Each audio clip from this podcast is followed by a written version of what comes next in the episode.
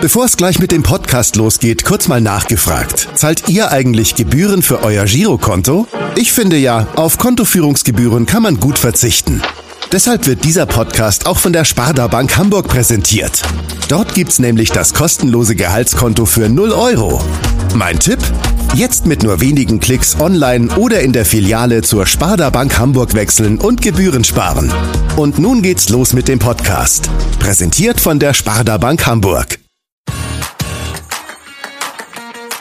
HSV. Wir müssen reden. Der Abendblatt Podcast rund um den Hamburger Sportverein. Der HSV hat einen Weltmeister und wir haben heute einen Europameister zu Gast. Das trifft sich doch gut in der 186. Folge unseres HSV-Podcasts. Mein Name ist Henrik Jakobs. Ich bin leider weder Welt- noch Europameister, genauso wenig wie mein Kollege Max Bronner. Moin Max. Ist das korrekt wiedergegeben oder habe ich da irgendwas verpasst? Nee, ich glaube, das ist doch korrekt, ja. Ja, kein Studentenweltmeister oder irgendwas. Nee. Wir haben auf jeden Fall zweifelsfrei einen Europameister zu Gast und das ist äh, der frühere Profi des HSV, des FC Bayern München, des FC Liverpool, das liest sich schon mal richtig gut, Ex-Trainer des VfB Stuttgart, Hoffenheim und Hertha BSC und Europameister 1996. Moin und herzlich willkommen, Markus Babbel. Moin, moin. Ja, auch von mir, moin. Herzlich willkommen bei uns äh, in der Leitung. Sie haben bestimmt auch mitbekommen, dass Deutschland jetzt U17 äh, Weltmeister geworden ist. Äh, Im Kader standen auch zwei Hamburger, unter anderem Bilal Yalcinkaya vom HSV. Ähm, haben Sie das Finale geguckt am, am Sonnabend? Ich habe immer wieder hineingeschalten, weil ich muss ehrlich gestehen, ich war zu nervös. Und nachdem ich bei dem anderen Spiel eben immer das Gleiche getan habe, immer mal wieder hineinzuschauen und jedes Mal, wenn ich reingeschaut habe, hat es irgendwie schlecht ausgesehen, die Truppe, dann habe ich sofort wieder umgeschalten. Ich wollte nicht der, der, der, der schwarze Rabe sein für die Truppe, aber wie es dann schlussendlich ausgegangen ist und vor allem das Elfmeterschießen habe ich dann live gesehen, das war natürlich großartig. Ja, das kann man auf jeden Fall sagen. Die Jungs haben es spannend gemacht und zwar fast in jedem Spiel, also seit dem Achtelfinale äh, mit Last-Minute-Toren, mit Elfmeterschießen, also eigentlich fast eine typische deutsche Nationalmannschaft, wie man sie aus Turnieren kennt, unter anderem ja auch 1996 äh, die Europameisterschaft auch mit dem Elfmeterschießen im Halbfinale und dann das Golden Goal in der Verlängerung im Finale. Die U17 ist ja auch schon Europameister geworden in diesem Jahr. Ähm, Sie haben gesagt, Sie gucken ein bisschen hin. Haben Sie das Gefühl, da wächst eine neue goldene Generation heran? Ja, das wäre ja wünschenswert, ja, dass äh, möglichst viele aus diesem Jahrgang natürlich nach oben kommen, weil sie haben, haben unter Beweis gestellt, dass sie in ihren Gleichaltrigen die Besten sind, sowohl auf europäischer Ebene, aber jetzt eben auch auf Weltebene. Also das ist wirklich grandios, was, was die Jungs da geschaffen haben. Die Erfahrung zeigt, dass es äh, ja höchstwahrscheinlich nicht so sein wird, dass es nur wenige schaffen, ähm, dann schlussendlich durchzukommen. Und da sind halt jetzt eben wahnsinnig viele gefordert, ja, sowohl äh, die Vereine wie auch die Trainer, eben die Berater, Eltern äh, und der Junge eben auch selber, sich jetzt eben nicht auszuruhen, zu sehen, hey, wenn wir oder wenn wir im Kollektiv Gas geben, dann können wir außergewöhnlich sein. Aber ich eben als Einzelspieler kann auch außergewöhnlich sein, weil ich habe ja meinen Teil dazu beigetragen, dass man eben diesen ganz großen Erfolg äh, geschafft hat. Und jetzt muss man eben dranbleiben. Ja. Meistens ist ja gerade das Körperliche, was noch so ein bisschen fehlt. Da jetzt eben dran arbeiten, aber eben auch im, im technisch-taktischen Bereich weiterarbeiten. Und dann müssen eben aber auch die Vereine den Mut haben, die Jungs dann eben auch einzusetzen, ja. Und äh, nicht, wie es in der Vergangenheit eben so ist, dann ja, wir sind ja im Aufstiegsrennen oder spielen um die Meisterschaft, da können wir es nicht machen. Die anderen sagen, ja, wir spielen gegen Abstieg, äh, da können wir es nicht machen, das ist uns zu riskant. Also du findest immer eine Ausrede, äh, um es nicht zu tun. Und meine Maxime war ja immer, wenn zwei gleich stark sind, dann muss der Jüngere äh, spielen. Und das hoffe ich, dass das einige Trainer beherzigen. Sie haben gerade schon das Kollektiv angesprochen einmal, äh, 1996, da war ich zwar noch nicht auf der Welt, aber da hat Berti Vogts äh, den Satz geprägt als Bundestrainer, ähm, der Star ist die Mannschaft. War das jetzt auch wieder zu sehen bei der U17, dass es vor allen Dingen auf diese Geschlossenheit ankommt? Ja, wobei, also das äh, muss man schon ein bisschen revidieren. Also klar ist es wichtig, dass jeder sich im Dienste der Mannschaft stellt und trotzdem brauchst du ja diese individuelle Qualität, ähm, die dann eben sich dann auch durchsetzt. Und das war ja bei der Mannschaft äh, eben auch so. Du hast ja trotz alledem äh, äh, Jungs dabei, die, die ja auf ihren Positionen einfach sehr, sehr gut performen und vor allem, wenn sie es im Kollektiv machen, eben sehr, sehr gut performen. Und deswegen hat's dann eben auch gereicht äh, oder du hast dann eben auch das Quäntchen Glück, was du eben in so einem Turnier dann auch brauchst. weil es hätte ja auch schon gegen, gegen Spanien vorbei sein können, äh, gegen Argentinien hätte es vorbei sein können. Jetzt im Finale kannst du genauso verlieren. Und trotzdem hat sich dieses Quäntchen Glück dann durchgesetzt, weil sie eben ähm, ihr, ihr, ihr Können, was sie individuell auf der, auf der Pfanne haben, in die Mannschaft äh, äh gebracht haben. Und, und, äh, und, und alle Widerstände, die, die aufgetreten sind, diese Anführungszeichen deutschen Tugenden, ich sage einfach diese Fußballtugenden, äh, wo wir einfach mal sehr, sehr gut beherrscht haben, wo leider flöten gegangen ist, haben die Jungs jetzt wieder äh, ja, wieder äh, wachgeküsst, sage ich jetzt einfach mal, dass man mit unfassbar viel Einsatz und Fleiß und Disziplin ähm, es eben auch wieder schaffen kann, großartige Erfolge zu feiern. Und, äh, äh, und das ist so bemerkenswert an dieser Mannschaft, weil das ist ja äh, auch ein Spiegelbild äh, unserer, unserer Gesellschaft. Ja, ist ja ein, ein Multikulti-Truppe, äh, äh, wenn man, wenn man sich die mal so anschaut, wo, wo die Eltern eigentlich überall so herkommen und, und trotzdem haben sie es geschafft, diese äh, wo wir ja weltweit bekannt waren, diese deutschen Tugenden äh, eben auf den Platz zu bekommen. Und das hat der Christian Wück her herausragend gut gemacht, weil er eben, ja, eben auch einer äh, der Spieler äh, war, die über wahnsinnig viel Fleiß und Disziplin es geschafft haben, in die Bundesliga zu kommen. Das war ja jetzt nicht der begnadete Fußballer, sondern er hat mit wahnsinnig viel Fleiß und, und, und, und Herzblut und, und, und Leidenschaft hat er es eben geschafft, da hinzukommen. Das hat er wunderbar auf diese Mannschaft projiziert, äh, sind immer wieder auch eingeimpft und, und dann eben haben wir schon ja auch paar Jungs, die richtig, richtig gut kicken können und dann haben wir auch ein paar richtige gute Jungs, die richtig gut verteidigen können, ja. Und, ähm, und das hat eben so wahnsinnig viel Spaß gemacht und, und, und hat uns alle so in den Bahn gezogen, weil sie genau das äh, verkörpert haben, äh, verkörpert haben, was wir jetzt eben schon seit längeren, längerer Zeit leider nicht mehr in der Nationalmannschaft sehen. Ja, da haben sie direkt schon den Übergang geschaffen, den wir auch ähm, jetzt machen wollten. Also das ist ja genau das, was man jetzt vermisst. Im Prinzip spätestens mit der WM 2018 ging das ja los. Da hatte man schon das Gefühl, das ist irgendwie eine gespaltene Mannschaft auch. Und es ging die Jahre danach so weiter in Katar dann auch nochmal, dass man irgendwie das Gefühl vermisst hat, da steht eine richtige Mannschaft auf dem Platz. Und auch jetzt, Julian Nagelsmann, ähm, glaube ich, war dann auch überrascht, ähm, ja, wie viel dann vielleicht noch so fehlt an, an diesen Fußballtugenden. Sehen Sie da gerade jetzt den ähm, Schwerpunkt, den man jetzt bis zur EM 2024 im eigenen Land noch legen muss. Ähm, ich glaube, Rudi Völler und Julian Nagelsmann haben es jetzt schon angedeutet am Sonnabend bei der Auslosung, dass es Veränderungen geben wird, um vielleicht dann auch wieder eine, ja, eine klarere Struktur in die Mannschaft zu bringen, die dann vielleicht auch diese Fußballtugenden beherzigen kann. Ja klar, du musst, musst natürlich jetzt in, äh, versuchen äh, fürs neue Jahr, äh, wo es dann eben hingeht zur, zur Europameisterschaft, äh, Dinge einfach wieder auch einzufordern, ja, weil das ist ja, das ist ja offensichtlich, dass äh, wenn man, wenn man, ich glaube, da sind wir uns ja alle einig, dass wir gute Einzelspieler haben. Ja. Wir haben vielleicht auf gewissen Positionen nicht die überragenden Spieler, aber gewisse Positionen sind wir schon wirklich äh, herausragend gut besetzt, aber wir sind keine Mannschaft. So, jetzt ist die Frage, liegt es an Eitelkeiten, dass sich keiner zurücknehmen kann, auch wenn er auf der Bank sitzen muss, äh, sich dann 100 Prozent einzubringen. Ähm, ich habe das Gefühl, dass eben auch äh, die Jungs, die eben von Anfang an spielen, nicht bereit sind, ans Maximum zu gehen. Und das müssen wir halt mittlerweile wieder, weil äh, es ist, die Laufkundschaft wird immer weniger, die, die, die Nationen werden immer stärker. Ähm, und, äh, und wir meinen immer noch, wir sind das große Deutschland und, und können im Vorbeigehen da irgendwelche Nationen schlagen. Und die, die Zeiten sind eben auch vorbei. Und jetzt äh, kommt noch ein, ein, ein etwas erschwerend noch hinzu, dass ich das Gefühl habe, dass sie gar nicht mehr glauben, dass sie irgendwas erreichen können. Ja, da ist äh, auch eine hohe Unsicherheit mittlerweile auch in, in der Truppe.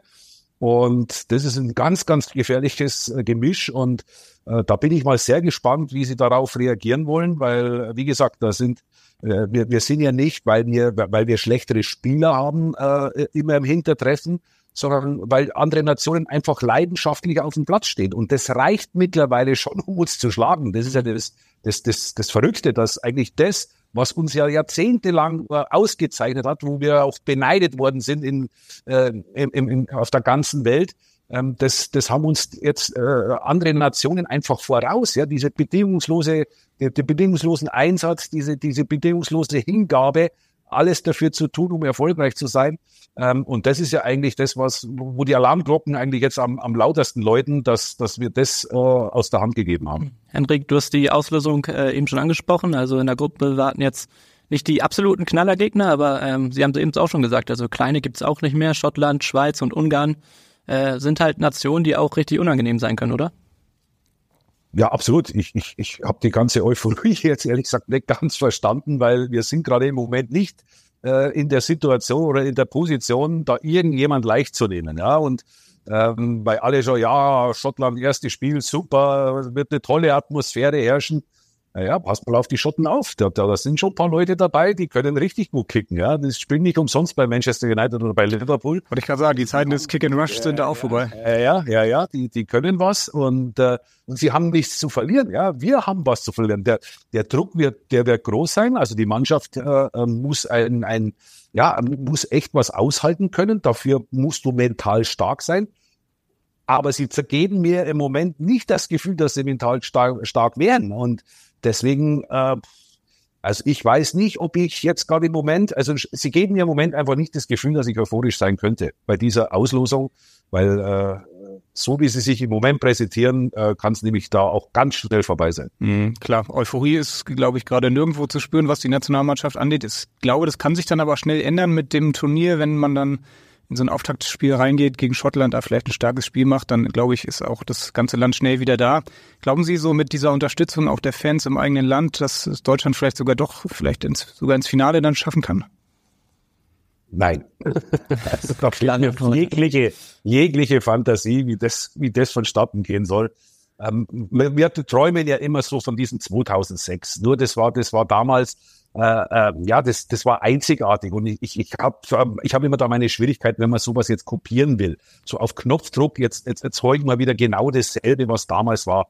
Ähm, wir hatten damals auch nicht die beste Nationalmannschaft, die hat sich aber über genau diese Tugenden, die ich vorher über die U17 äh, gesagt habe, hat diese Mannschaft ja eben auch auf den Platz bekommen. Dann hast du eben das Quäntchen Glück auf deiner Seite, dass du gegen Polen in der 88. oder 90. Minute noch das den Siegtreffer erzielst, dass du dann im Elfmeterschießen dich gegen Argentinien äh, durchsetzt und dann irgendwann war halt auch Feierabend, weil die Italiener einfach individuell dann noch stärker waren und haben dieselbe Mentalität gehabt wie wir.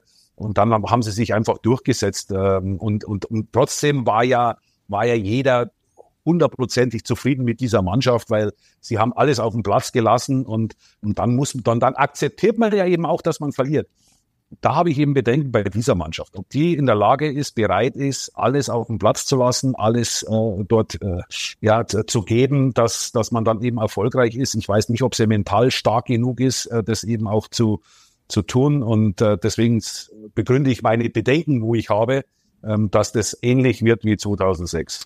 Ja, 1996 würde ich sagen, hatten sie eine gute Mischung in der Mannschaft aus Führungsspielern, ähm, individueller Qualität und dann aber auch einer geschlossenen Mannschaft, trotz ähm, ja durchaus auch vielleicht sogar schwierigen Charakteren, die man dann zusammenbekommen hat als Mannschaft. Ich denke, das hat Betty Fuchs damals gut hinbekommen.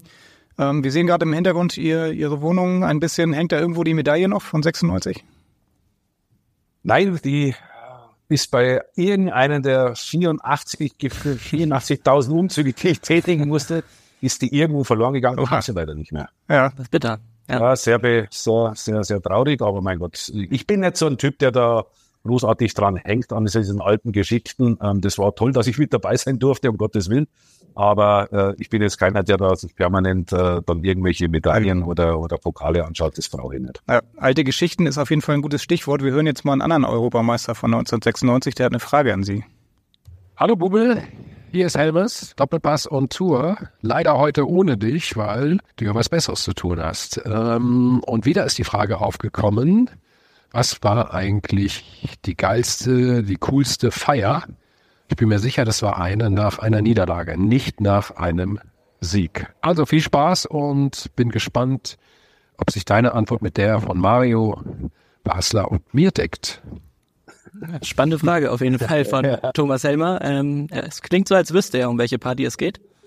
Ja, ja, ich weiß sehr genau, um welche Party es geht. Ja, ich sage, wir Bayern sind ja ein bisschen anders. Ja. Wir, wir, wir können nicht nur feiern, wenn, wenn wir erfolgreich sind, sondern wir können extrem gut feiern, wenn es negativ war.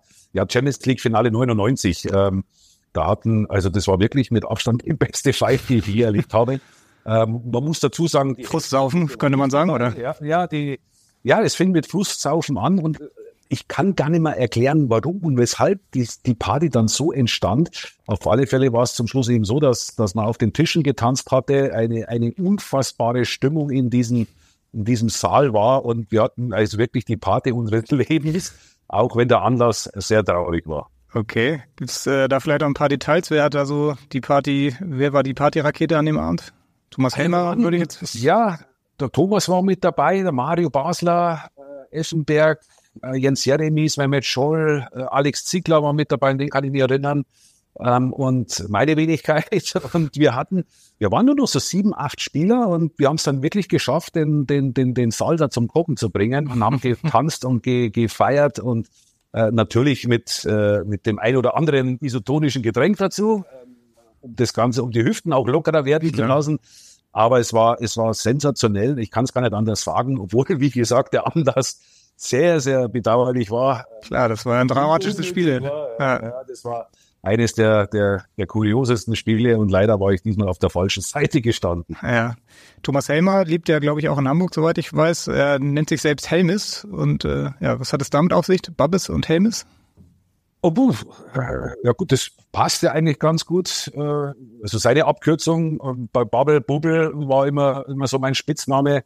Ähm, und ja, Thomas war, war großartiger Spieler. Ähm, wirklich äh, viele, viele äh, Schlachten mit ihm fighten dürfen und uns freut's, dass er eben jetzt eben auch so eine so eine Aufgabe da mit Dopa und Tour, den Fantalk macht er ja davor noch eben schon den Doppelpass jahrelang moderieren dürfen und das ist immer großartig zu sehen, wenn so ehemalige Spieler dann so komplett, also nicht ganz komplett was anderes, aber doch in eine eine Genre gehen, wo wo man dachte, okay, äh, da habe ich jetzt eigentlich noch keinen Fußballer äh, gesehen, ja, aber er macht's hervorragend. Ja. 1996, Sie sagen es, haben Sie ein paar Schlachten geschlagen, auch mit Thomas Helmer, was ja viele gar nicht wissen, um da vielleicht dann auch den Übergang hinzukriegen zum HSV. Ich glaube, so zwei Jahre vorher war es dann erst, dass Sie dann noch vor dem EM-Titel in Hamburg beim HSV gespielt haben, als ganz junger Spieler. Später dann als Trainer auch bei Hertha BSC gewesen. Darüber wollen wir natürlich heute auch sprechen. Die beiden Clubs treffen am Mittwochabend im DFB-Pokal aufeinander. Ähm, zu welchem Club haben Sie denn eigentlich jetzt noch so eine stärkere Bindung? Zum HSV oder zu Hertha BSC? ganz klar zum HSV. Das ist, äh, was viele vielleicht gar nicht wissen. Ich komme ja aus Bayern, aus äh, ein bisschen außerhalb von München bin ich groß geworden. Und ich durfte mich halt nie outen, weil entweder war man Bayern-Fan oder 60er-Fan und äh, ich war halt HSV-Fan. Und äh, ich durfte mich halt nicht outen, weil sonst hätte ich einen auf die 12 bekommen.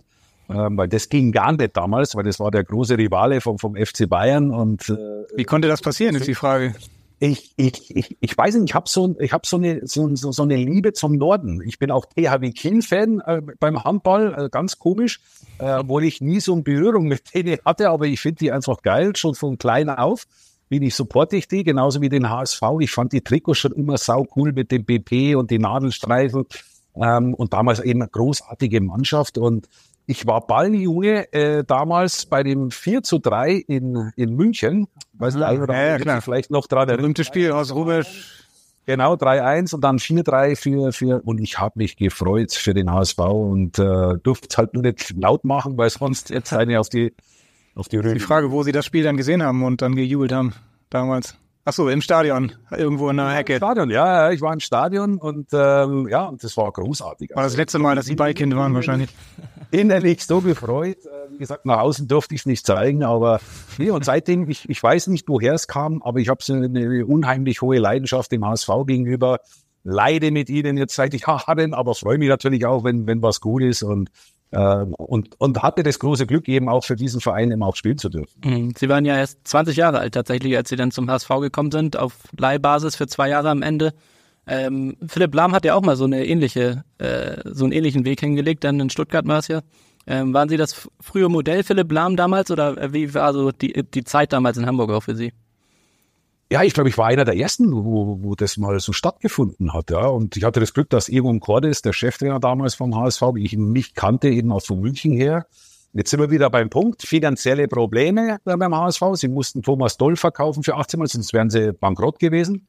Ähm, so, und, und trotzdem war kein großes Geld da. Also man musste auf junge Spieler bauen. Er kannte mich, Carsten Beron, äh, auch ein, ein, ein super Spieler gewesen, äh, auch damals 20 Jahre so alt wie ich. Äh, wir kamen dann eben zum, zum HSV noch mit, mit dem ein oder anderen. Stefan Schnorr kam, kam mit dazu. Also da waren einige Junge mit dabei.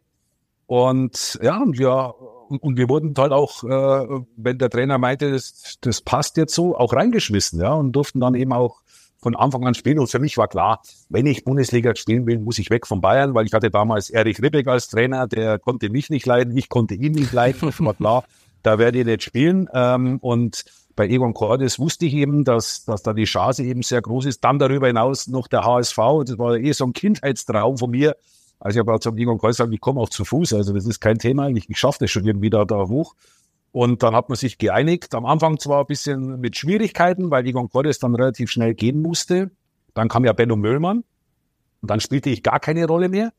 Und dann bin ich irgendwann mal zum Benno rein und habe gesagt, Benno, du, ich will ja nicht arrogant klingen, aber wenn ich mich im Training anschaue, also da bin ich ja besser wie der ein oder andere, wo spielt. Dann sagt er, ja, da hast du ja auch recht. Und dann sage ich, ja, warum spiele ich nicht? Ja, du bist ja nur ausgeliehen. Also es war ja auch nicht nur alles Vorteil, sondern ich war nur ausgeliehen für ein Jahr. Mhm. Dann hat er, hat er mich gefragt, ob ich mich auf ein zweites Jahr ausleihen lassen würde. Ich gesagt, ja, sofort, klar. Ich bin, ich bin HSVer, ich, ich liebe das hier zu spielen. Und von dem Tag an habe ich dann glaube ich, fast jedes Spiel gemacht. Ja, damals wahrscheinlich noch eine etwas andere Zeit mit Leihspielern, ne? Und auch ein anderer Umgang noch, oder? Ja, es ging halt auch finanziell nicht anders für den HSV. Also wir waren ja natürlich auch sehr günstig. Wir waren gut und sehr günstig. Also das war die perfekte Mischung für den HSV. Ja, weil wie gesagt, sie, damals waren die finanziellen äh, Stellschrauben so, so streng angezogen, dass da keine großen Möglichkeiten für sie waren und dann musstest du dann schon eben schauen, dass du es eben schaffst, äh, ja, billige, Anführungszeichen billige, aber gute Spieler zum, nach Hamburg zu bekommen und das haben sie gut gemacht, ja. Ja, und mit Uli Hoeneß war es dann auch einfach zu verhandeln, so ein, so ein Leihmodell, was ja damals noch nicht so ganz üblich war. Ja, ja, der Uli Hoeneß war natürlich sofort begeistert, weil er auch sah, dass ich ein gewisses Potenzial habe, aber eben unter diesem Trainer äh, es schwer haben würde. Und deswegen konnte er sich damit sehr, sehr schnell anfreunden, weil eben er auch wusste, wie Egon Cordes funktioniert, dass er mich kennt, dass da die Wahrscheinlichkeit, dass ich zu Einsätze komme, relativ groß ist. Und, ähm, und nebenbei, ein bisschen Geld hat er ja auch gekriegt. Also du hast ja auch damals schon eine gewisse Leihgebühr zahlen müssen, auf natürlich nicht sehr niedrigem Niveau. Aber der, äh, der, der Dagobert hat dann schon gewusst, wo, wo die Pader reinkommen und dass da eventuell eine, eine, eine Steigerung der, des Preises des Spielers dann eben auch vonstatten gehen könnte. Mhm. Sie haben schon gesagt, der HSV hatte nicht sonderlich viel Geld in dieser Zeit. Ähm, das war jetzt auch die letzten Jahre in der zweiten Liga nicht unbedingt immer so ebenfalls der Fall. Trotzdem auch Anfang so Mitte der 90er war der HSV dann doch auch nicht ganz so sexy, wie man vielleicht heute sagen würde, so mit dem vollen Stadion und diesem Zuspruch der Zuschauer. Das war ja damals in der alten Schüssel im Volkspark oft ja nur so zur, zur Hälfte gefüllt. Ähm, wie haben Sie das damals so als junger Spieler erlebt, diesen HSV, der ja trotzdem irgendwie ja auch eine große Zeit hinter sich hatte, aber auch gerade in einer schwierigen Zeit steckte. Ja, trotzdem ein großer Verein, ähm, aber wie du ja richtig sagst, das war natürlich äh, damals das alte Volkspark, da hat's ja gezogen im Winter, das war ja, wow, furchtbar. Ähm, ein, ein, ein wirklich grauenvolles Stadion, in das du gar nicht freiwillig raus willst. Das, das konnt, da konnte ich keinem Fan übel nehmen, wobei wir dann schon auch eine Phase hatten, ähm, gerade im zweiten Jahr, da haben wir ja sehr, sehr lange oben mitgespielt. Also da war das Stadion dann schon relativ äh, gut gefüllt. Und ja, und zu meiner Überraschung und zu meinem Nichtverständnis, jetzt hast du so ein unfassbar schönes Stadion. Äh, ich durfte da auch noch drinnen spielen und das ist wirklich gigantisch. Ich finde das Weltklasse, das Volkspark, das Neue. Und jetzt spielst du in der zweiten Liga. Also das ist ja eigentlich der, der, der Wahnsinn. Also wir hätten uns gefreut und ich, ich behaupte jetzt einfach mal, wenn wir das Stadion damals schon hätten, dann, dann, äh, dann wäre was ganz Großes rausgekommen. Ja, heute sagt man ja, oder auch schon seit ein paar Jahren, dass der HSV mit seinem ja nicht ganz unaufgeregtem Umfeld äh, für junge Spieler nicht ganz so äh, perfekt ist, vielleicht als Verein, dass es vielleicht woanders schneller geht, wo weniger Druck herrscht, auch öffentlich. Ähm, wie haben Sie das damals so wahrgenommen? War das damals schon auch äh, ja, ziemlich viel Druck für Sie als junger Spieler? Ja, Druck vom Verein her jetzt weniger eher medial. Ja. Ich kam ja dann eben von Bayern München und äh, gerade speziell die Bildzeitung hatte ein, ein Auge auf mich geworfen und ich glaube, äh, das müsste man sich mal wirklich heraussuchen, aber ich glaube, ich habe einen Notendurchschnitt gehabt von 5,5. Also eigentlich hätte, hätte, ich, hätte ich nie spielen dürfen und, und trotzdem war ich dann Woche für Woche ähm, immer auf dem Platz gestanden. Ja, Jürgen Schnittgehans, das war mein, mein Favorite-Journalist, der, der, der ja, der hat keine Rücksicht genommen, wie alt ich bin, der hat keine Rücksicht auf meine Psyche genommen. Der hat gesagt, nur die Harten kommen in den Garten und äh, und lustigerweise habe ich ihn dann wirklich mal Jahre danach getroffen. Da war ich schon, da war ich genau als Trainer von, von Hertha BSC, haben wir in Hamburg gespielt. Und dann kam er mir über den Weg und der ist mir wirklich in den Hals gefallen, total herzlich. Mhm. Also äh, hat sich gefreut, dass er mich sieht und das war überhaupt nicht gespielt, sondern das kam wirklich aus dem Innersten von ihm heraus und er sagt, Mensch, früher, das waren noch Zeiten und ähm, ihr wart so, so geile Jungs und mit euch, ja, so Riesenspaß. Und er gesagt, du Junge, aber hast du vergessen, was du mit dir eigentlich gemacht hast? Alter, ja, ich wusste ja, mit dir kann ich's machen, du bist, du bist, du bist mental stark genug, aber das war schon zum Teil wirklich hart an der Grenze. Ähm, da, das hat sich ja Gott sei Dank gebessert und, ähm, und nichtsdestotrotz, also wenn ich einen, einen einen Trainer habe wie ein Tim Walter, der ja wirklich versucht, junge Spieler da mit einzubauen, da wäre ich ja bescheuert, wenn ich irgendwo anders hingehen kann, äh, äh, weil nochmal, das ist ein großer Club, der, der die wirklich jetzt auch die Chance wieder, wieder mal die Chance hat, äh, wieder aufzusteigen. Und ähm, da würde ich mir als junger Spieler wirklich überlegen, ob ich da was anderes äh, vorziehe, weil das ist schon eine, trotz alledem eine Riesenehre, für so einen Club zu spielen. Natürlich ist die Aufmerksamkeit anders wie jetzt vielleicht in Freiburg, Heidenheim oder Darmstadt. Ähm, aber dafür ist es ja eben auch der HSV und, und, und ähm, du hast dafür andere äh, Vorteile dadurch und äh, deswegen, das muss man sich schon ganz genau äh, überlegen und wenn ich die Chance hatte, das, das kann ich eben nur für mich sprechen, ähm, dann würde ich äh, den HSV immer bevorziehen, bevor ich da irgendwo anders hingehe, nur weil ich dann vielleicht in Ruhe arbeiten könnte. Ähm, also da, gehe ich, da spiele ich dann doch lieber für den HSV. Sie sind dann ja wieder zurück zu den Bayern und haben im Prinzip dann auch die Hochphase des FC Hollywood erlebt, damals dann mit Jürgen Klinsmann, mit Lothar Matthäus. Ähm, wie war das so im Vergleich dann beim HSV? Wer waren da so die Cleansies und Lothars in der HSV-Kabine? Ja, das war ja alles Kindergeburtstag beim HSV, was bei Bayern stattfand. Nee, du hast natürlich deine Führungsspieler gehabt mit Tommy von Hesen, Wuschi Rode, ähm, das waren so die zwei, Harald Spörl, der da, noch mitgesprochen hat. Aber das ist ja normal, das hast du, das hast du in jedem Verein. Und, und trotzdem äh, haben die alle an einen Strang gezogen. Anders wie bei Bayern. Ja, da hat der Lothar in die Richtung äh, äh, geschoben, der, der, der Klinze in die andere Richtung, dann kam der Helmes noch, der, der nach rechts hinten dann. Äh, also es war ein einziges Irrenhaus. Also das war wirklich in Hamburg, das war eine Wohlfühl-Oase so zum FC Bayern. Also das war, das war mit das Schrägste, was ich je in meinem Leben äh, kennenlernen durfte. Äh, auf der einen Seite bin ich stolz, dass ich Teil dieses FC Hollywood äh, sein durfte. Auf der anderen Seite ärgere ich mich, weil wir halt äh, zwei Meisterschaften einfach so hergeschenkt haben, ohne Not, äh, weil wir einfach die, die besten, beste Truppe eigentlich waren und, und es geschafft haben, so zerstritten zu sein, dass wir keine Leistung mehr bringen konnten. Und ähm, also ein totaler Irrenhaufen. Kommen wir vielleicht später nochmal ganz kurz drauf. Wir, Sie haben gerade schon ein paar Namen angesprochen aus der damaligen HSV-Zeit, auch aus der HSV-Kabine. Wir hören jetzt nochmal einen Abwehrkollegen von Ihnen, der damals auch mit Ihnen in der Abwehr gespielt hat und mit Ihnen in der Kabine saß. Hallo Markus, hier spricht dein ehemaliger Innenverteidiger-Kollege Master of Grätsche, Carsten Kober. Ich grüße dich. Ich hoffe, bei dir ist alles soweit in Ordnung. Wir sehen dich bald wieder auf dem Trainerstuhl. Ja, unsere Hamburger Zeit 92 bis 94 und danach haben wir ja auch unsere Berührungspunkte bei Hertha gehabt. Ich als Spieler, du als Trainer. Ja, Berlin ist schon eine sehr, sehr interessante Nummer gewesen, für mich auch. So, nun meine Frage zu unserer gemeinsamen HSV-Zeit. Ich kann mich an den 28. März 93 erinnern, ein Sonntag, ein überragender Sieg mit uns beiden natürlich in der Stammformation. Ich hoffe, du weißt gegen wen. Das Ergebnis war 3 zu 1. Ich glaube, mindestens zwei Tore des Monats für den HSV. Das ist meine Frage. Gegen wer war der Gegner? Ansonsten, ich wünsche dir alles Gute und wie immer, Glück auf. Also wir müssen zugeben, wir mussten einmal kurz nachgoogeln, weil wir es nicht direkt drauf hatten, aber vielleicht wissen Sie ja die Antwort. Ja. Also wenn er so euphorisch redet, dann war wahrscheinlich Bayern München, oder? Was war Bayern 3-1 geschlagen? Ja, Treffer. Treffer ja, versinkt. Ja, nee, das, äh, quasi, das ist eben auch so, so, ein, so ein Vorbild für, für viele. Das war jetzt auch nicht der begnadete, das begnadete Fußballer, aber eben auch mit unfassbar großem Herz, mit Leidenschaft, mit, mit allem. Und vor allem, er wollte auch das Tor verteidigen. Ja, das will ja heutzutage keiner mehr, das Tor verteidigen. Ja, das ist völlig überbewertet.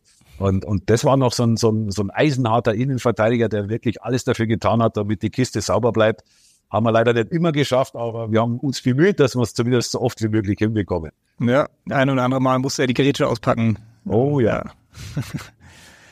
Und die Traumtore hat er noch erwähnt. Wissen Sie noch, wer die geschossen hat? Oh, das weiß ich nicht mehr. Also ich kann mich nicht, ich weiß noch, dass wir danach haben wir, glaube ich, einen Gutschein bekommen von irgendeinem Juwelier, da durften wir uns dann für 500 Mark äh, was aussuchen. das, das hat, der war so voller Freude, dass er, dass er uns in der Mannschaft dann eben diesen Gutschein ausgab. Der Trainer oder wie? Wer war das? Nee, nee, das war, das war der, der Chef von einem, von einem Juweliergeschäft. Ein großer HSV-Sympathisant und der war so begeistert, dass er dann eben äh, diese Gutscheine äh, jedem Spieler dann gab für den Erfolg. Und äh, Stark, den müssen wir nochmal ausfindig machen wenn er noch lebt. Aber ich ja. weiß es nicht mehr, wie er, wie er genau geheißen hat, aber das, das kann ich mich noch erinnern. Aber wer die Tore gemacht hat, das weiß ich nicht mehr. Okay. Also 1 zu 0 Thomas von Hesen, äh, dann Jan Votok mit dem 2 zu 0 und das 3 zu 0 hat Armin Eck geschossen, laut dfb.de, aber ich weiß jetzt auch nicht genau, was davon die zwei Traumtore waren. Okay. Kann ich mich nicht mehr erinnern. Ja.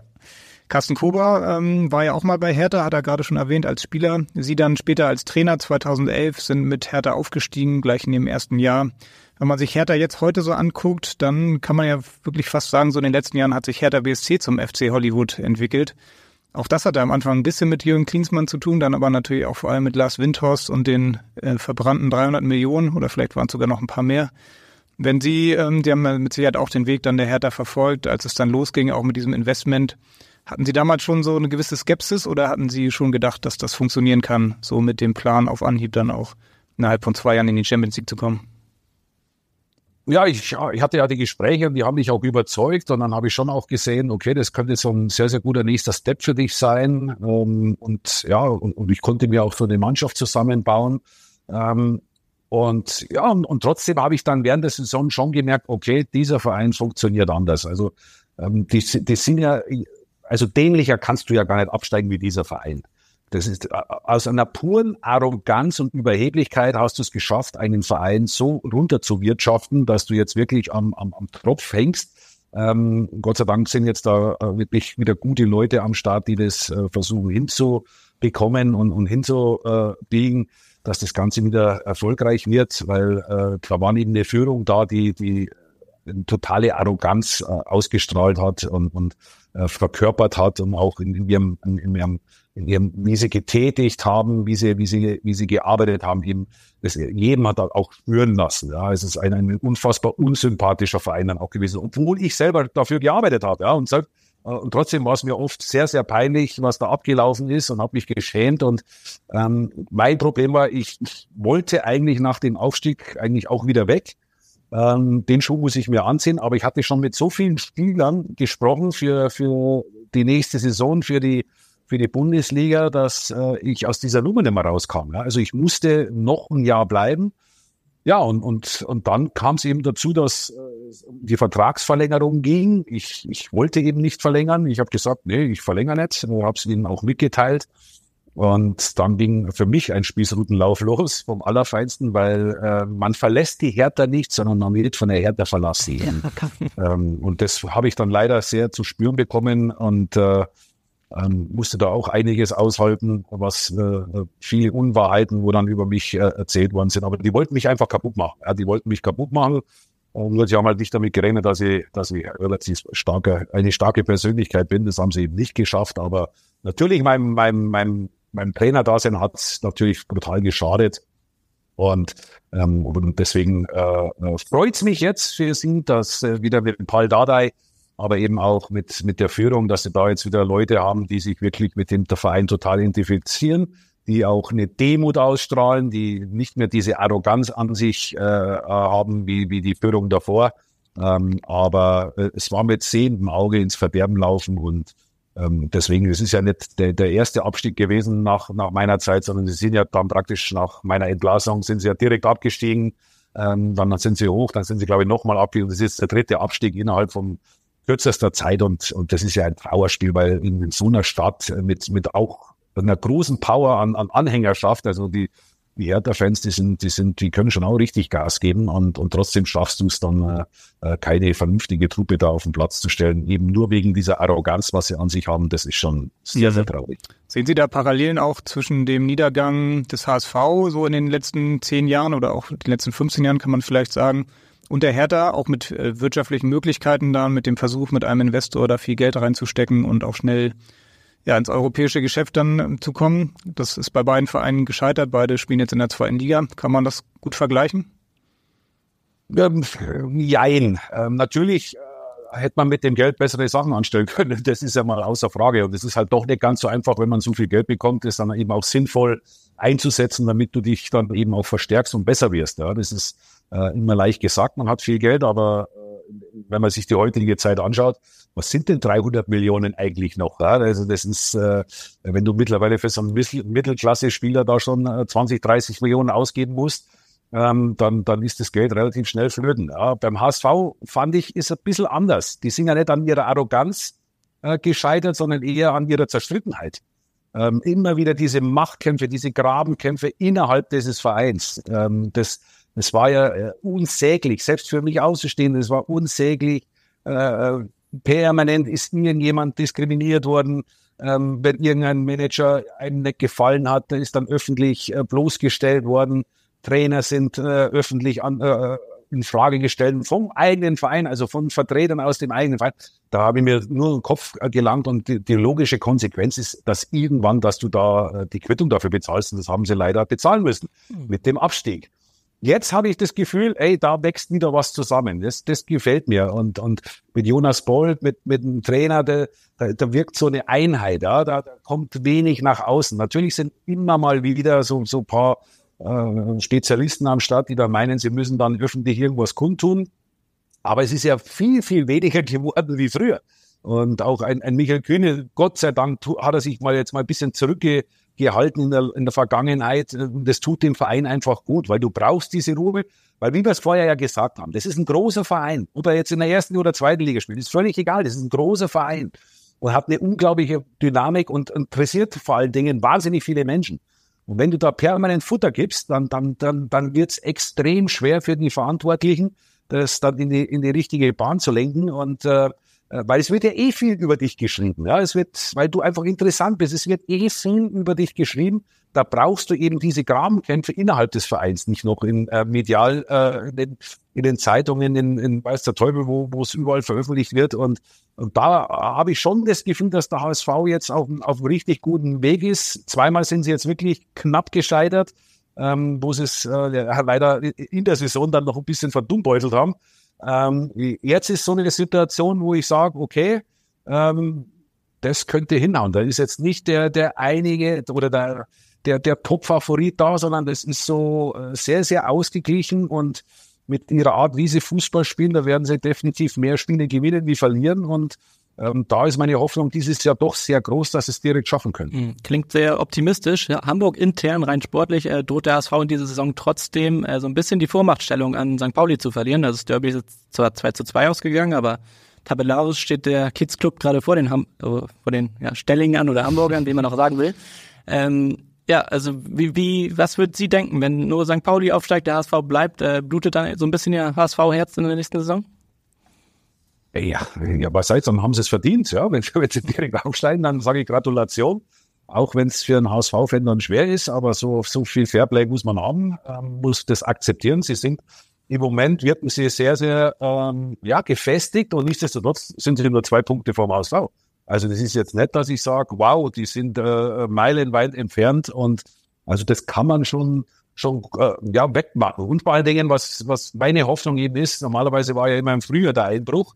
Äh, jetzt, jetzt hast du ja mal so, eine, so ein bisschen so eine zähe Phase, wo es nicht ganz so leicht von der Hand geht. Und äh, ich sag, das Braunschweig-Spiel war extrem wichtig, dass du dieses Spiel, trotz dass du in der zweiten Halbzeit wirklich äh, Riesenmühe hattest, äh, ja, dieses, diesen, diesen Vorsprung zu halten. Eigentlich äh, war ja der Ausgleich da, wirklich das Quäntchen Glück auf deiner Seite glaube, ein Zentimeter war es, wo, wo der Junge dann im Abseits stand und ähm, gegen St. Pauli tolle Moral bewiesen, wirklich keine gute erste Halbzeit, aber dann wirklich bei diesen widrigen Umständen, wo ja äh, wetterbedingt äh, da waren, so zurückzukommen. Also es zeigt ja, die Mannschaft lebt und die ist intakt und ähm, jetzt müssen sie einfach es mal schaffen, mal so drei, vier Spiele hintereinander mal äh, zu gewinnen, äh, um, um da auch diese, diese Sicherheit äh, wieder hineinzubekommen. Und dann bist du auch tabellarisch gleich wieder auf, auf, auf einem anderen Niveau. Und, äh, ähm, und das ist meine große Hoffnung, dass, weil die Mannschaft, die will ja, ja und der Trainer will und, und der ganze Verein will. Und das, das muss doch jetzt irgendwann mal auch belohnt werden. Ja, das sagen viele auch dann schon seit zwei, drei Jahren. Ähm, irgendwas hat dann immer, ist dann immer noch schief gegangen. Mal schauen, wie es dann diese Saison ausgeht. Aktuell hat auf jeden Fall St. Pauli die besseren Karten. Ähm, wenn man so nach Berlin guckt, da hat der Machtwechsel ja bereits stattgefunden. Also Union Berlin ist an Hertha vorbeigezogen, auch wenn sie aktuell Tabellenletzter sind und ähm, abzusteigen drohen. Ähm, glauben Sie, dass Hertha langfristig irgendwann wieder vor Union steht? Im Moment schwer vorstellbar. Ja. Ähm, also Union, ich gehe mal schwer davon aus, dass sie spätestens zur Rückrunde sich wieder gefangen haben und wieder ihre Punkte machen werden. Vor allen Dingen, äh, es ist ja alles noch sehr, sehr eng da hinten drin. Das ist ihr Glück, dass sie jetzt nicht schon abgeschlagen irgendwie sieben, acht Punkte hinten dran wären. Deswegen gehe ich mal schwer davon aus, dass die kommen wird. Hertha muss man, muss man schauen. Ich finde, sie haben eine gute Mannschaft, aber sie hat auch große Mühe, in der, in der zweiten Liga zu performen. Äh, jetzt gewinnen sie wieder 5-1 gegen Elversberg, dann kannst du normalerweise die Uhr nachstellen, dass sie wieder irgendwo 1-1 oder 0-1 verlieren. Ähm, sie kriegen diese Konstanz nicht rein, obwohl sie wirklich, wenn ich mir die Truppe so anschaue, also sollten sie schon auch den Anspruch haben, um den Aufstieg mitzuspielen. Ähm, das sollten sie eigentlich schon haben. Da, ist mir, da sind sie mir im Moment ein bisschen zu äh, Understatement, ja, ähm, ja, großer Umbruch, ja, ja, das ist alles nett und schön, aber das haben andere Vereine auch und trotzdem hast du Qualität da und es ist ja keinen verboten, am, am Samstag da seine Qualität dann auf dem Platz zu zeigen und äh, ähm, und da tun sie sich noch ein bisschen schwer, auch da eine gewisse Konstanz reinzubekommen, aber das wird natürlich ein harter Pokalfight für die, für die Hamburger in Berlin. Das ist nicht so einfach dort zu bestehen, aber ähm, wenn es einer kann, dann traust dem Hamburgern definitiv zu. Mhm. Im Pokal ist Union auf jeden Fall schon raus, sind auch insgesamt nur noch sechs Bundesligisten dabei und äh, vier davon spielen auch noch gegeneinander. Äh, ist in diesem Jahr vielleicht die Chance, dass Hertha es vielleicht sogar mit etwas Glück auch ins Finale schafft, so groß wie noch nie? Ja, das hoffe ich jetzt mal nicht. Also ich hoffe, dass der HSV am Mittwoch das Spiel gewinnt. Also von daher hoffe ich nicht, dass die Hertha es schafft, ins Pokalfinale zu kommen. Wenn sie sich durchsetzen, na gut, wenn sie es dann schlussendlich schaffen, dann haben sie es auch verdient. Aber jetzt gehe ich doch mal schwer davon aus, dass der HSV am Mittwoch eine Top-Performance zeigt und äh, eine Runde weiterkommt. Ich würde lieber ein HSV im Finale sehen. Ja, da spricht noch ein bisschen der Fan. ja, ganz klar. Nee, wie gesagt, eine hohe Sympathie dem HSV gegenüber.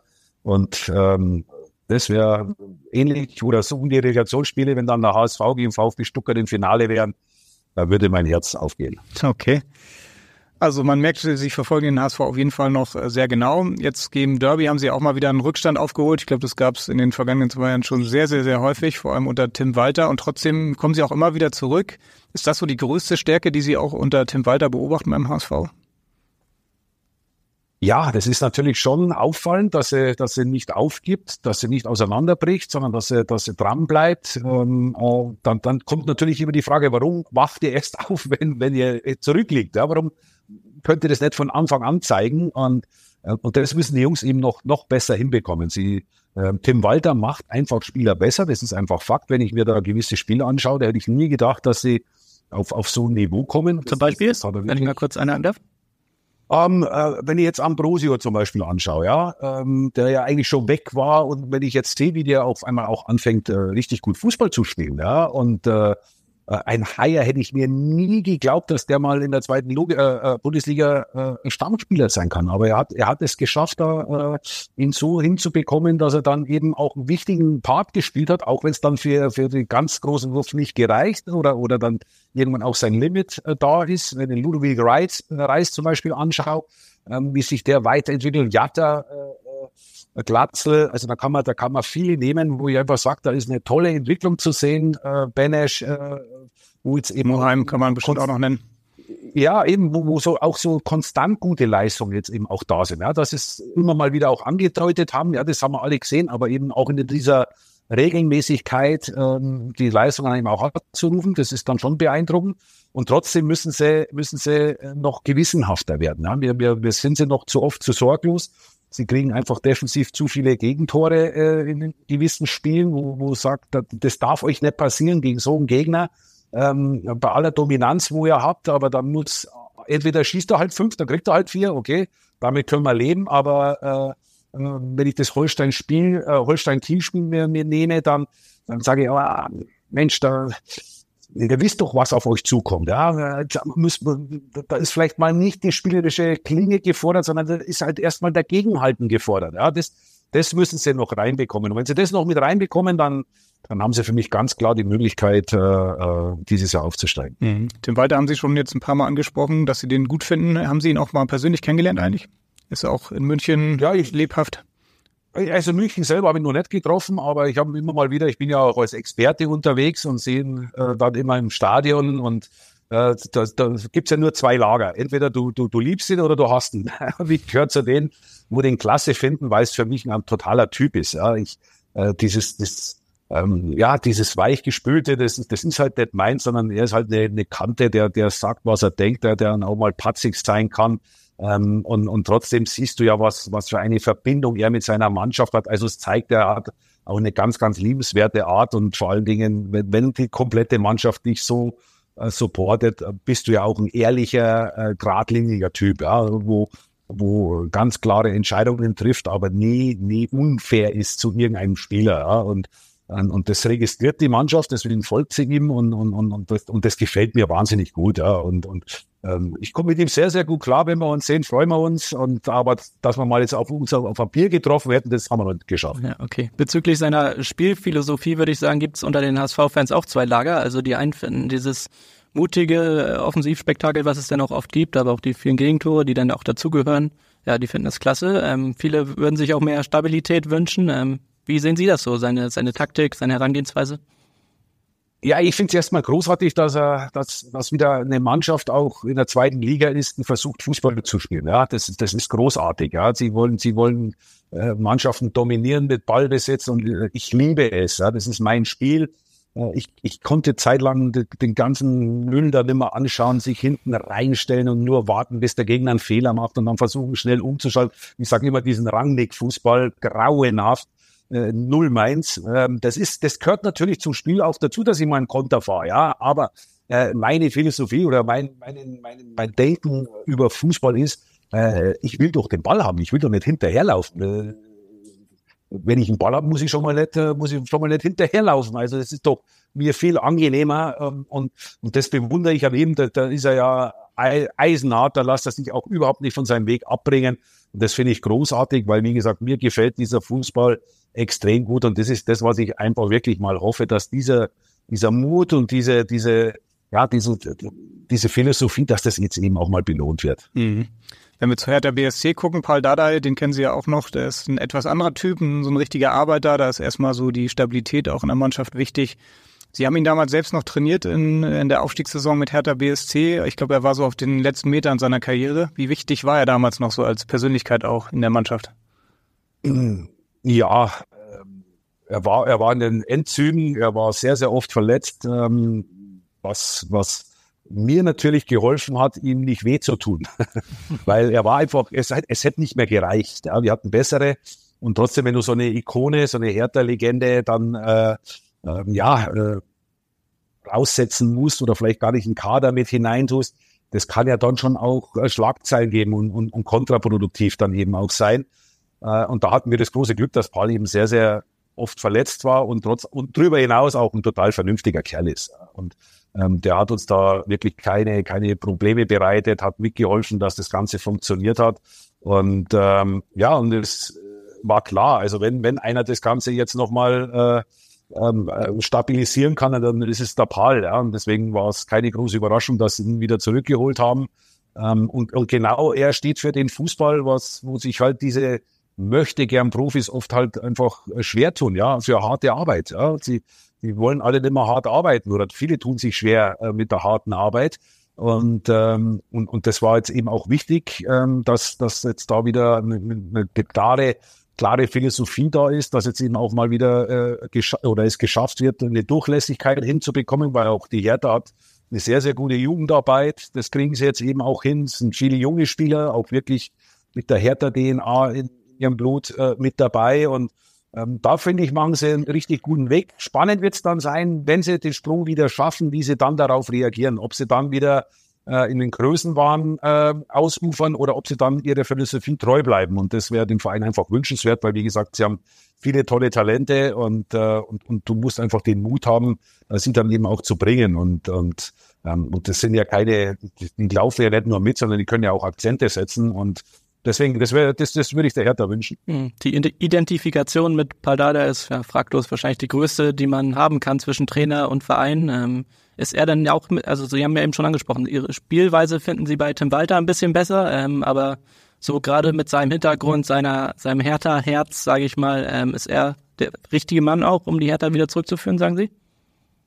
Ja, das wird sich zeigen. Ja, also im Moment macht er mir zu viel Understatement. Ähm, zu viel, ja, wir hatten einen großen Umbruch und pipapo, weil sie haben eine gute Mannschaft. Ja. Das, das, das vergisst man immer. Ja. Das ist schon eine Mannschaft, die die Qualität hat, äh, eben auch ganz oben mitzuspielen. Und, äh, und trotzdem der Spielstil von der, vom HSV gefällt mir wesentlich besser. Ähm, Paul ist da doch eher defensiv äh, denkend und, und Tim Walter ist offensiv denkend und das ist halt, sag jetzt mal, für, für einen Fußballfan zum Anschauen finde ich das natürlich spannender, weil du weißt, es passiert definitiv was. Sie haben auf jeden Fall damals 2011 recht eindrucksvoll bewiesen, wie man dann auch auf Anhieb wieder aufsteigt. Ähm, nach einem Abstieg sind mit neun Punkten Vorsprung damals mit der Hertha aufgestiegen. Was war damals so der Schlüssel, dass sie es auch dann relativ schnell wieder so souverän geschafft haben? Weil man sieht ja bei vielen Bundesligisten nach einem Abstieg, die müssen sich erstmal schütteln. Das dauert ein bisschen, bis sie sich wieder sortiert haben. Manche schaffen es dann nicht, so wie der HSV. Auch Schalke tut sich schwer. Was war bei Ihnen damals der Schlüssel? Ja, es war schon, schon auch, auch für uns eine extrem harte Arbeit und, und wir hatten trotz alledem, wir hatten eine, eine super Band, also wirklich mit, mit, äh, mit Raphael Ramos, äh, Pierre Michel Lasogga, den, äh, der war damals 18, den, den äh, konnte ich irgendwann nicht mehr halten und habe ihn reingeschmissen und der hat sowas von performt. Äh, ähm, und Nico Schulz, der dann zum Nationalspieler, der hat mit mir, bei mir mit 17 gespielt. Das ist das, was ich meine. Wir hatten, wir hatten eine, eine gute Achse ja, mit Andrej Mijatovic als mein Kapitän ähm, Peter Niemeyer als Sechser mit, mit Rafael Ramos, äh, La Soga. Also es war schon eine, eine richtig gute Achse, was ich da hatte und, äh, und trotzdem war es, äh, puh, das war, das hört sich jetzt so souverän an, aber da waren schon auch, äh, da waren auch so viel Kopfschmerzen mit dabei und äh, da musste man doch immer wieder es schaffen, als Mannschaft eben nicht auseinanderzubrechen.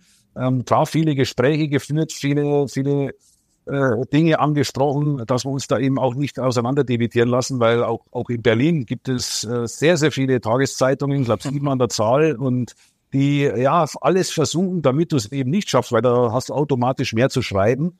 Äh, wenn du es dann schaffst, dann ist natürlich die ganze Stadt äh, euphorisiert, das ist klar.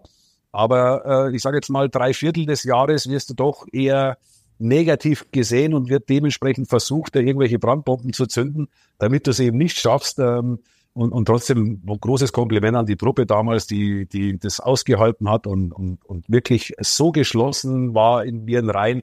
Und das ist ja die Hoffnung, was ich beim HSV, die wirkt eben auch für mich extrem geschlossen. Da, da, da passt kein Blatt Papier rein und das ist meine Hoffnung eben auch für den HSV, dass es dann schlussendlich jetzt beim dritten Anlauf dann eben auch schaffen. Hm, so rein von den Einzelspielern war der HSV ja in den vergangenen Zweitliga-Jahren eigentlich immer ähm, eines der Top-Teams äh, zumindest. Ist diese Geschlossenheit, die sich jetzt ja auch entwickelt hat, dadurch, dass man jetzt seit mehreren Jahren auch äh, einen festen Kern der Mannschaft gebildet hat, äh, so der größte Trumpf des HSV? Ja, ich bin überzeugt davon. Das, das ist ganz, ganz wichtig, dass du mit, mit, mit Fernandes im Tor, mit Schonlau, der leider jetzt äh, doch einige Spiele jetzt nicht, nicht dabei war, aber das ist ein ganz, ganz wichtiger Punkt eben auch ist für die Mannschaft. Dann mit, mit Meffert, Reis, äh, äh, Glatzel, da hast du nämlich auch so eine wunderbare Achse, äh, wenn die alle auf dem Platz stehen dann hast du eben auch eine hohe Qualität auf dem Platz und, ähm, und das könnte schlussendlich dann der, der, der Gewinner sein, dass du dich dann eben nicht auseinander dividieren lässt, ähm, und, sondern zusammenstehst und das haben sie bis jetzt großartig gemacht. Sie haben auch bis jetzt diese, ja, diese harten Verluste, die sie da äh, bis jetzt erleiden mussten, ähm, einigermaßen kompensieren können dadurch. Und wichtig ist dann eben jetzt das sauber zu Ende zu bringen, die Vorrunde dann wieder Kräfte sammeln, dann mit der Rückkehr der, der verletzten Spieler es dann eben im neuen Jahr äh, wieder anzugreifen und um, um dann eben das große Ziel dann eben auch zu erreichen. Mhm. Tim Walter, der die ist ja jetzt... Voraussetzung ja. ist super. Also die ja. Voraussetzung ist klasse. Ja. Tim Walter ist jetzt schon in seinem dritten Jahr, also das äh, hat es beim HSV ja auch lange nicht gegeben, wenn man so die letzten 15 Jahre sich anschaut, sehr, sehr viele Trainerwechsel.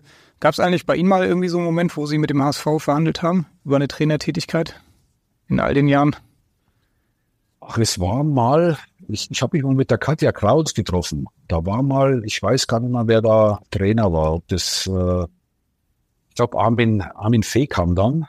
Mhm. Da haben sie, glaube ich, unter Das so 2011 gewesen sein auch, ja? Ja, irgendwie so um den Dreh rum. Ähm, da war mal das Interesse da, aber man hat sich dann doch für jemand anderes entschieden und äh, Ja, absolut in Ordnung. Ähm, aber klar, wäre das auch ein großer Traum gewesen, mal den, den, den großen HSV mal zu trainieren. Ja. Mhm. Aber das war nicht in der Saison, wo Sie dann meinten nach dem Aufstieg, dass Sie da Hertha schon verlassen wollten? War das nicht in dem Sommer vielleicht auch sogar? Es kann gut gewesen sein. Ich kann ich ehrlich gesagt nicht mehr. Das könnte, das könnte hinhauen. Ja, das mhm. äh, habe ich mich zumindest mal getroffen, ohne äh, konkret Gespräche zu führen, aber einfach mal getroffen, kennenlernen zu haben. Ähm, aber das war ein einmaliges Treffen. Ja. Sieht's denn eigentlich aus so mit Ihren Trainerplänen? Also Sie sind jetzt seit, glaube ich, knapp drei Jahren ähm, nicht mehr Trainer. Ähm, ja, haben auch zwischendurch immer mal wieder was anderes gemacht, sind jetzt TV-Experte seit einiger Zeit schon. Gibt's so die Idee, irgendwann nochmal wieder auf, auf den Trainerstuhl zurückzukehren? Sie schütteln schon den Kopf.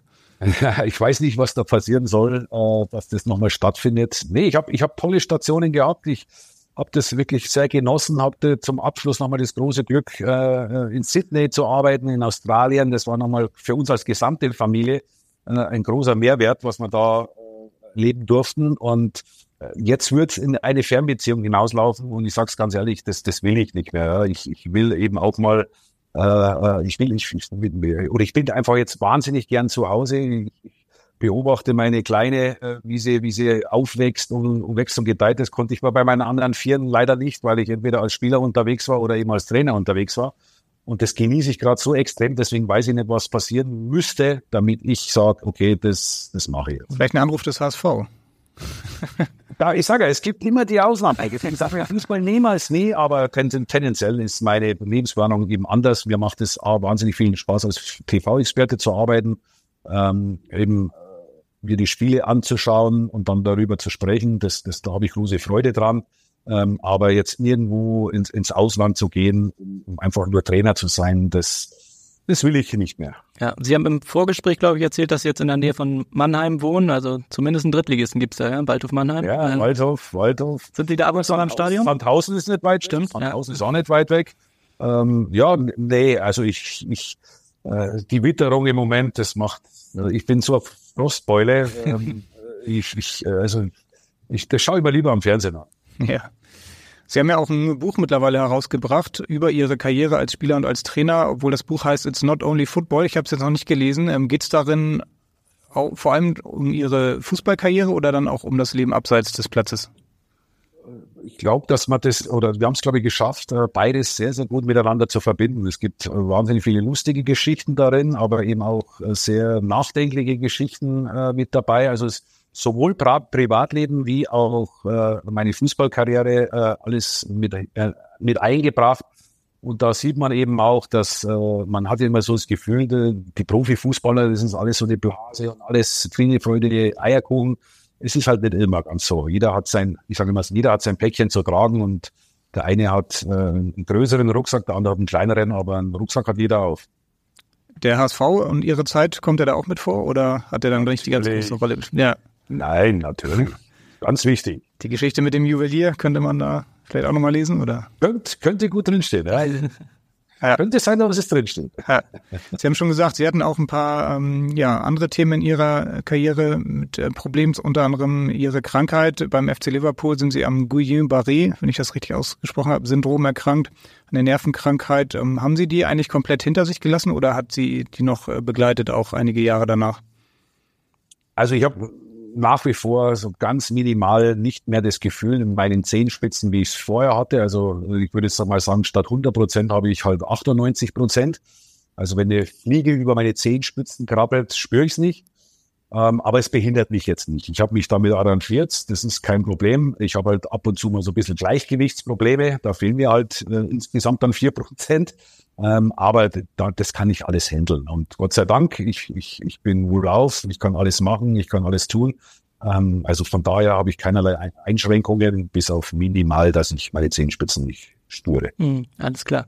Ja, beim Blick auf die Uhr, Henrik, würde ich sagen, äh, biegen wir mal langsam auf die Schlussgerade ein. Äh, wir sind dann auch bei unserer Abschlussrubrik nochmal angekommen ähm, und die heißt